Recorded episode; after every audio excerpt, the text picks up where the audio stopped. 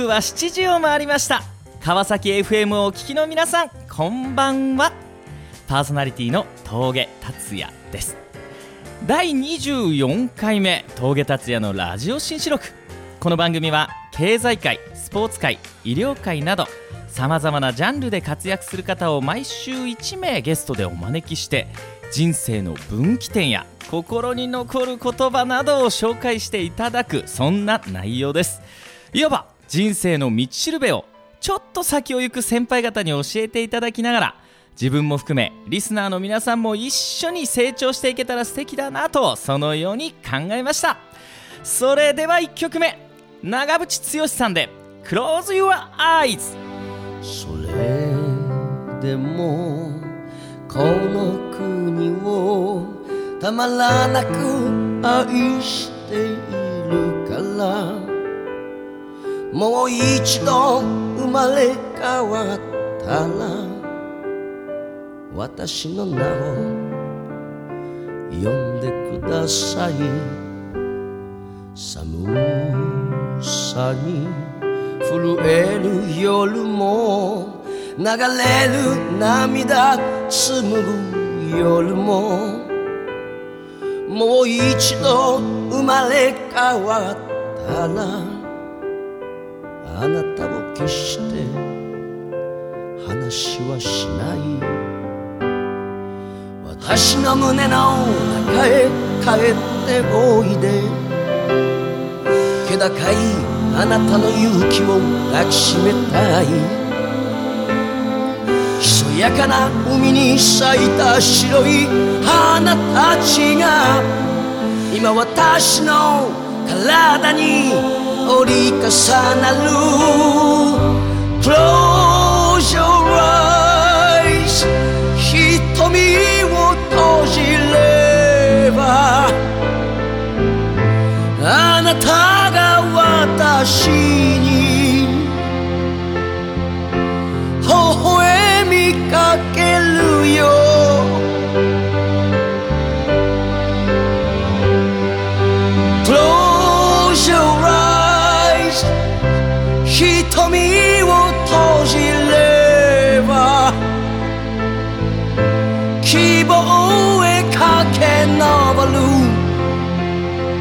あなたが永遠に生きて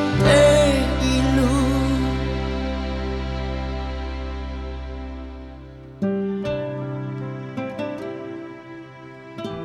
この番組は株式会社 DoIt の提供でお送りします。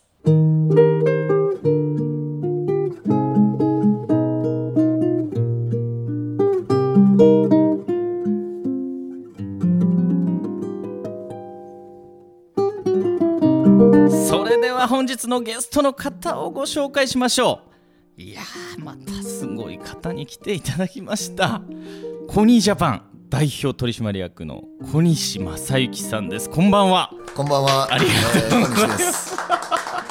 今日はねもうギャラリーもたくさん来てますけどね本当にねどうもありがとうございますありがとうございます。まあ講師にわたってお世話になってる、まあ、兄貴的存在の小西さんに来ていただきましたけれどもいやなんか嬉しいですねありがとうございます。ありがとうございます。はい。コニージャパンは今何年目になるんですか？今そうですね、19年。19年、はい、やってきました。はい。もう売り上げも70億近くの会社になっていると。そうですね。いうことで、コニージャパンってどういう会社なんですか？あの住宅の、はいえーリフォームを、えー中心に、まあ新築であったりとか、はいまああの他ではまあ飲食とか整骨院とか、まあいろいろな事業を今は展開してます。すごいですよね。あの大阪の居酒屋さんも。あ、一発や。一発やはいあの広い箱でもう満席続きの。そうですね。すごいですね。あの僕いつも思ってて今日あえて聞きたいことがあったんで普段ね普段こうなかなかね、はい。あの2人でいてこう聞けないことを聞きたいなと思ったんですけどそのエネルギーの源ってどっから来てるんですか？うーんそうですね。あの僕はあの、まあ、講演とかねいろいろ若い頃にも話すんですけど、あの一番のエネルギーは、あのやっぱり自分のね未来ってあるわけですよね、はあはあ。その自分の未来との約束っていうところが一番のやっぱエネルギーになってるかなって思います、未来との約束？自分の未来ね。今僕42歳で、はいはい。まあ、10年経てば52歳、うん。まあ、単純に60歳70歳、まあイメージとイメージっていうかもう強烈に今よりは絶対にね、えー成長したいな、はいはい。ね、もちろんいろんな面で、ね憧れる人材になってたいなっていう、そういう60になったらこんな人材になってるやろうなっていう想像をして、はいはい。70になった時とか、その時の自分をイメージすると強烈によっしゃ今日も頑張ろうって今日こたったらこれ一日一日、今日頑張らなあかんっていうエネルギーになりますね。マジっすか、ちなみにどういうこうイメージ像なんですか？まあ小西正幸の70歳っていうのは。あのね僕はあのとりあえず今42で、はいはい。まあこの40代本当に勝負やと思うんですよね、うんうん。でまあ40代が終わって今度50代、うん。でここはあの、まあ、ビジネスの中で言えば僕の中ではある程度継承の部分のポジションになってくるかなと思うんですよね、で60になるとある程度こう経営もバトンを渡して、はいはい。であの僕はあのコンサルの事業でソリューションっていうはいはい。会社をやってまして、はいはい。結構コンサルなんですけどあの高いんですよね。コンサルって結構そんな安くないですよね、うん。企業経営者が受けるとなれば、ねまあ、パッと行かせていただいて数十万とか、そういう形でアドバイスをね、はいはい。あの受けて答えてやるんですけど、やっぱり本来、ほんまに困ってる中小企業の経営者って一回来ていただいてアドバイスで30万も40万も払えないですよね。そりゃそうですよね。ね。うん。だ僕は60までにある程度の富を得て、はい。ね。でまあ、もちろん継承ある程度してたら仕事にもそんなに時間割かなくてもいいような状態になってるんで、そのタイミングでその経営の赤ひげ先生みたいにね、全国47都道府県に、あのまあ、今までも小西塾ってあったんですけど、はいはい。まあ、あれ年会費60万もして高いんですよね。ほうほうほう。だから、あのーその60以降は、その完全無報酬で、まあはい。僕がもらうお金はもうなしで、うん。全国のそういう本当に困ってる経営者の、ね方とかにいろんなこうアドバイスができるような人間になりたいなと。まあ、そのイメージがもう明確にカラーで見えてるわけですね。そうですね。それねきっかけは、ん。あのー何年前ぐらいかな？5年ぐらいになると思うんですけどあのドラッカー塾っていうねドラッカー。ドラッカーさんのその教えを、はいはいあのつ伝えてくれる塾経営塾全12回で180万ぐらいの塾やったんですけど、非常に高価なんですよ、はその塾に行かせていただいた時に、まあ、ドラッカーさんの究極の質問っていうのがあって、あなたは何をもって覚えられたいかってうんいう質問があるんですよ。でこれはまあ企業の中におる人、まあ、僕は経営者なんで創業して自分でやってきたんで、まあその部分では社内においては多分忘れられることってまず会社が潰れてね。何十年も経てば忘れられるかもわからないですけどある限りは社内においては忘れられることはないなと。だからもっと大きなフィールドで見たら社会ってなった時にねいっぱい人っても歴史に残るような人ってほとんどおらないですよね。うんうんうん。確かに。ででもた三十数年しか生きてない坂本龍馬さんとかね、はいはい。まあ、いろいろ歴史上の、ね残ってる人も事実おるわけであって、だからなんかやっぱり僕もそういうふうな歴史に残るような、いずれなんか社会なのかね、なんかいろんなそういうのに残ってこんなやつがおったって言われるようになりたいなって、その時思ったんですよ。はいはいはい。でそれが60までにしっかり経営の継承を終わらせて、完全無報酬ではい。85歳まではい。25年間、はい。ね、その無報酬でね、はい。経営を全国のね中小ベンチャーのそういう子らに無報酬で25年も教えたやつがおったら、もしかしたらこんなやつがいたよと。えー、世の中のね。まあ、もしかしたらそういう歴史にね。はい。もう歴史に残らなかったら僕が自分で歴史資料館作ろう思ってますから。無理やり歴史に残ってまうと。いやなるほど。ちょっとまじまじと初初めて聞きましたけどね、いやなんかね僕にとってのこう小西正幸という人間はですね、こうビジネスもね遊びもね、こう本気の人っていう、もうとにかく楽しんでる人ってイメージなんですけどその辺ってどうなんですかね価値観的に。そうですよね、でもね仕事もやるときはねやっぱりスイッチ入れてがっつりやりますし、まあ遊びもはねやっぱり大好きなんで、まだオンオフをしっかりやっぱり区切りつけて、はいはい。もうやるときはもうねもう思いっきりやると、うんうん。もう遊ぶときはねやっぱり仕事ばっかりってわけにもいかないですし、ね。まあそういう部分ではメリハリのある生き方してんちゃうかなと思いますけど。なるほど、あの創業されてもう19 9年、もう最初の頃からこう今もう約20年経ってみて自分のテーマとか課題っていうのもこう変わってきてるとは思うんですけど、今もう約20年経ってみてどんなところに今課題を感じてるのかと、なかなか聞けないのでですねねえ。聞いてみたいなと思いますけどね。まあそれこそねやっぱりこのもう以前ね若い時っていうのは僕はあんまりコミュニケーションがうまい方じゃなかったんですよね マジでね。本当ですか？本当に。本当ですか、はい。今年初めて疑いますよいやいやいや本当にね。で、ええ。これね27歳の時にある研修に行かせてもらった時に、はい。はいはい僕が気づいたんですよね、まあ、その時はもう8億9億ぐらいやっててすでにね27歳ぐらいの時にね、で8億ぐらいやってたんですけど人がようやめよるんですよ。ほほんで研修に2泊3日の詰め込み研修行った時に、僕は僕は悪いと思ったことなかったんですよ俺はこんなすごいんやと。うはいはいはい。お前たった創業して4年でも8億やぞと、でまあ出来悪い社員しかけえへんと、はいはいもうろくもう何かあったらすぐ辞めよるしと、で社員とかに感謝した時なかったんですよね、はいはいはい。感謝した時ね、これは家族であっても母親にあってもそうやったんですよ、あんまり感謝したことなかったんですよね、もうお前俺が食わしたってんやんけ、ね。お前給料払ってんやから給料分働けとか、典型的なパターンですよね、はいはいはい。それがあかんなと思って、ガラッとこうもう変えなこれでは人がついてけえへんなと。その研修でなんか気づきがあった気づいて。でやっぱもちろん研修の3日間で変われるわけじゃないんで、そこからやっぱりグリグリグリグリグリっとこう変えていかなあかんっていうことに目覚めて、まあいろいろそこからいろんな勉強っていうかまた違う分野にいろんなところに研修他の研修とかもね参加させてもらいながら、でその時決めたのはコミュニケーションの達人になるって決めたこれしかないなと。はいうん。だ当時そんなことを今から達也とか見てたら、もうコミュニケーションの達人やん自分みたいな。僕は多分ね老若男女はい。の誰が来ても、えまあまあもう今は達人級にはいはいはい誰とでも喋れるって自信あるんですけどね、当時はもう全然。国籍問わずね。とそうそう。国籍問わずねもうねカンボジアも一緒に行ってるんですけど僕ね。この人はね何なのかっていうぐらいにファンが集まるんですよね。すごい小西正幸すごいってずっと思ってます。言葉もつながれへんのにね、ええ。本当すごいなと思ってますけどね、ああなるほどね。でもそういうところから変えていって、ん。ね。まあ、今からはねやっぱりもう一つやっぱりその人間力を高めていくっていうところに、ねやっぱりその徳を積むとか、なるほど。ね、より信頼とか信用される人間になるとか、もうオーソドックスなことですけどそういうところを徐々にやっぱり高めていかなあかんなっていうところに今、ありがとうございます。ちょっと一曲いっときましょう、ザ・イエローモンキージャム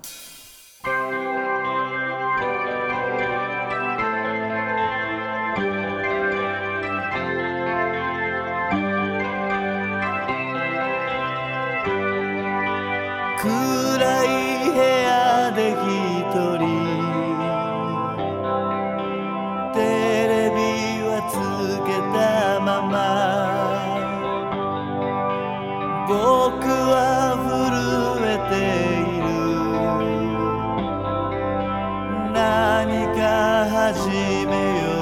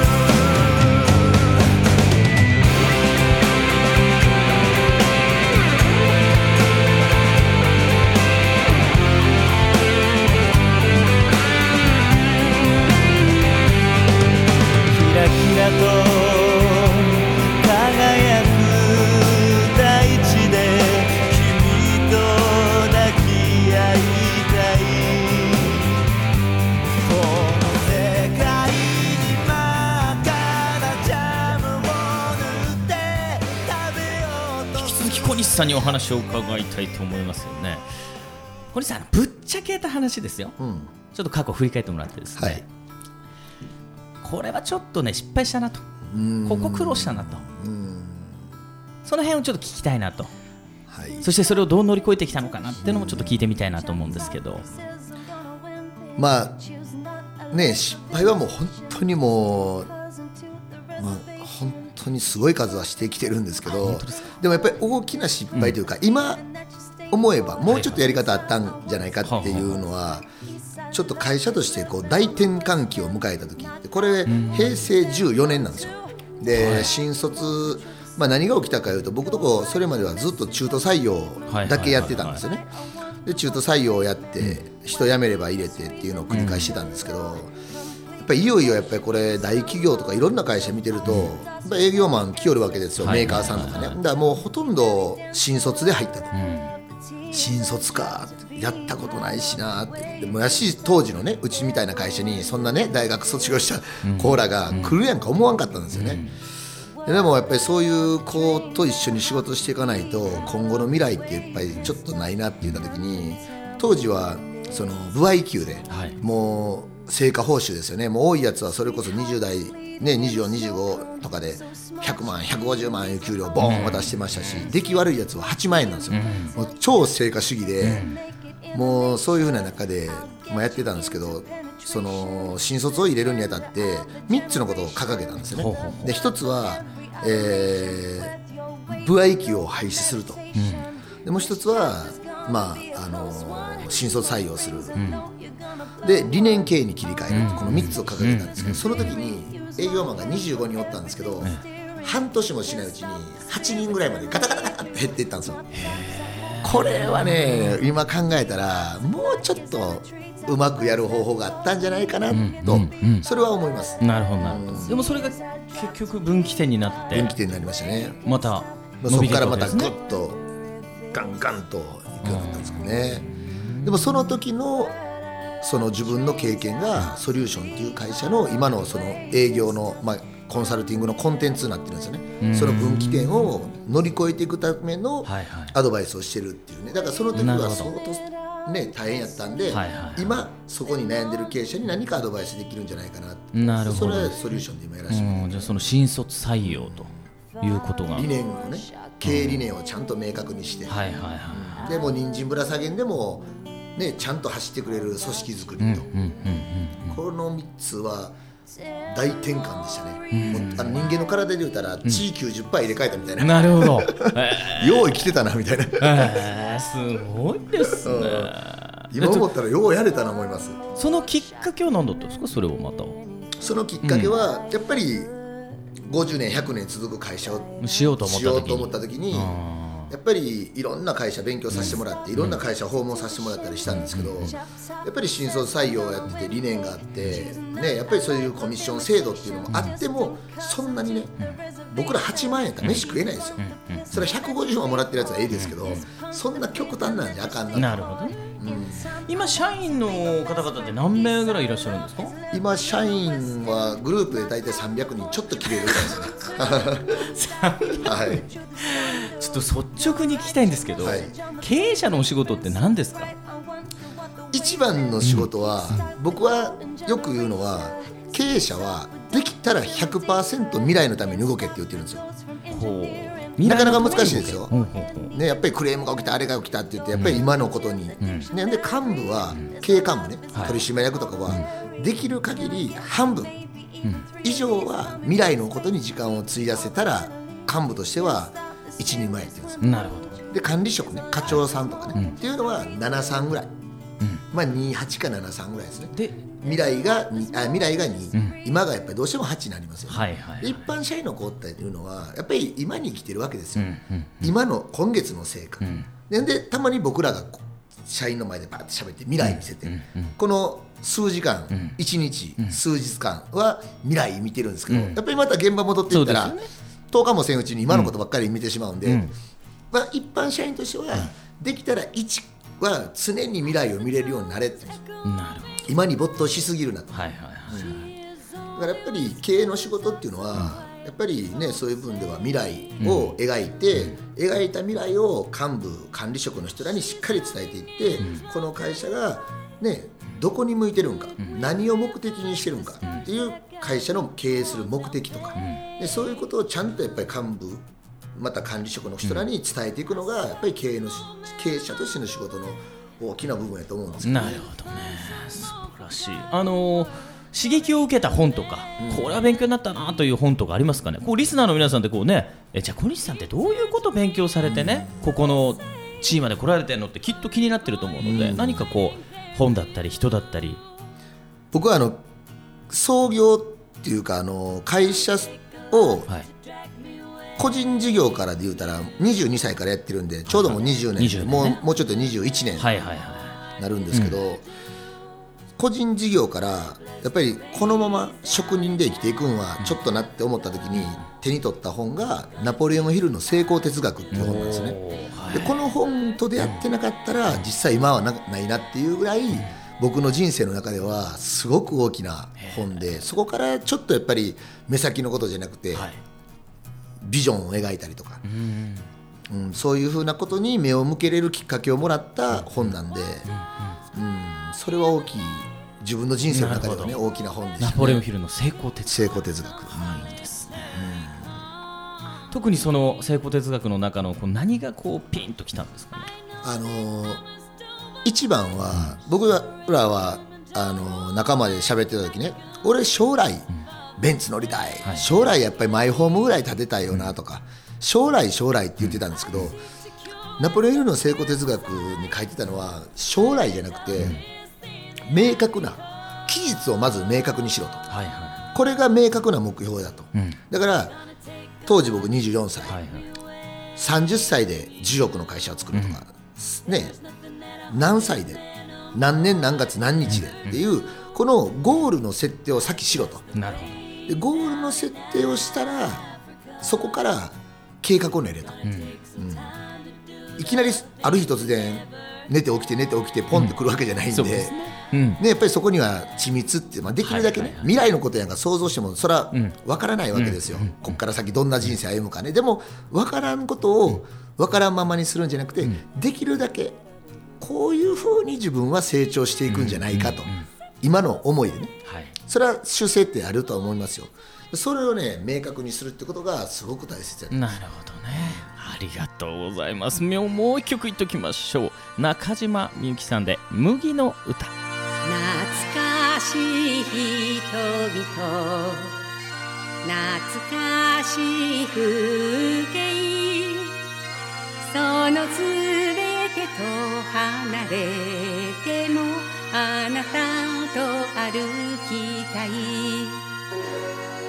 嵐吹く大地も嵐吹く時代も日差しを見上げるようにあなたを見つめたい。麦に翼はなくても歌に翼があるのなら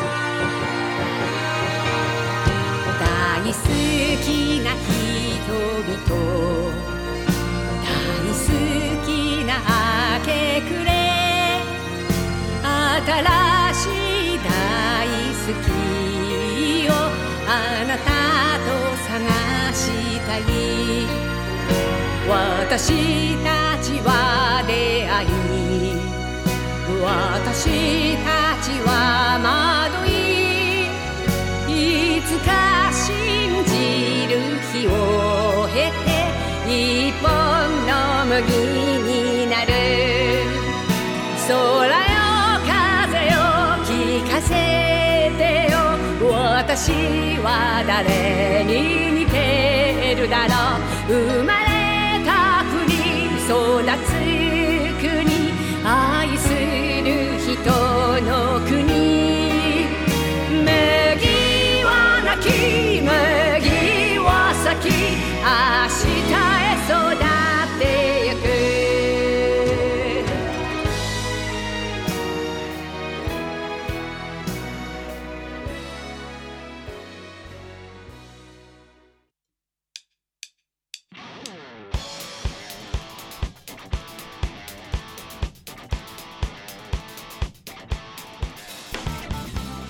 あっという間のね30分だったんですけど小西さんありがとうございました。ありがとうございました。あのーどうですかね？この番組はあのこれからこう本当に成功していきたいなとか目標達成したいなっていう人がよく聞いてくれてますけれどもそんな人たちにぜひこうエールを送るとするならば成功の秘訣は何ですかと。そうですね、あのーやっぱり徳を積むっていうね、あのー人徳のね行人弁の徳を積むっていう、そのやっぱり大きなことをしようと思ったらやっぱり一人では絶対できないですね、やっぱりそこにどれだけ多くの仲間が、はね応援者がおるかっていう中で、やっぱりそのこの人を応援したいなって思われる人間に自分がなってるのかどうかってことがすごく大切やと思うんですよね。うん。その通りですよね。ね、やっぱりなんぼ思ってても、あやあいつ一人でやっとけって思われたら、もう誰も応援してくれないわけですよね。はいぱりほんならああの子頑張ってるなと、あの人やったらなんか応援したいなって、でそんな人ってどんな人か言ったら、やっぱり徳を積んでる人やと思うんですよね。で徳って何かっていうと、僕は日頃のありがとうってこれはあのもうぼ僕自身も教わった言葉なんですけどね、やっぱりいかに当たり前のことにありがとうっていう言葉をやっぱりこう言えるかっていうね、これをありがとうありがとうっていうね、やっぱりお金払ってるからお前やって当たり前とかね,、ねそんなんじゃなくて、俺の部下やからお前やって当たり前とかじゃなくて、どんなことでも、ねやっぱりその感謝の気持ちを持ってありがとうっていう気持ちが積んでいけば、ね、やっぱりそれっていうのはやっぱり人徳が生まれてきて、ああの人はいつもあんな姿勢で人と接してると、でそれがどんだけ自分が、ね、あの人すごいって言われるような人間になってもそこをやっぱり自分の軸にして、ね、なんぼこれがその50億やった100億やったって言っても、ね、そのもっと上もっと上目指すためにはそのやっぱり徳を積んでいくっていうことを人生のやっぱり僕はすごく重要なことやと思うんで。うん。ね、これからのコーラもねそういうことは意識してもらいたいな、わかりました。ありがとうございます。本日はコニージャパン代表の小西正幸さんに来ていただきましたぜひ皆さんどうしたらもっともっと得を積めるか考えて実行してみましょうそれではまた来週お会いしましょう Do it! この番組は株式会社 Do it の提供でお送りしました。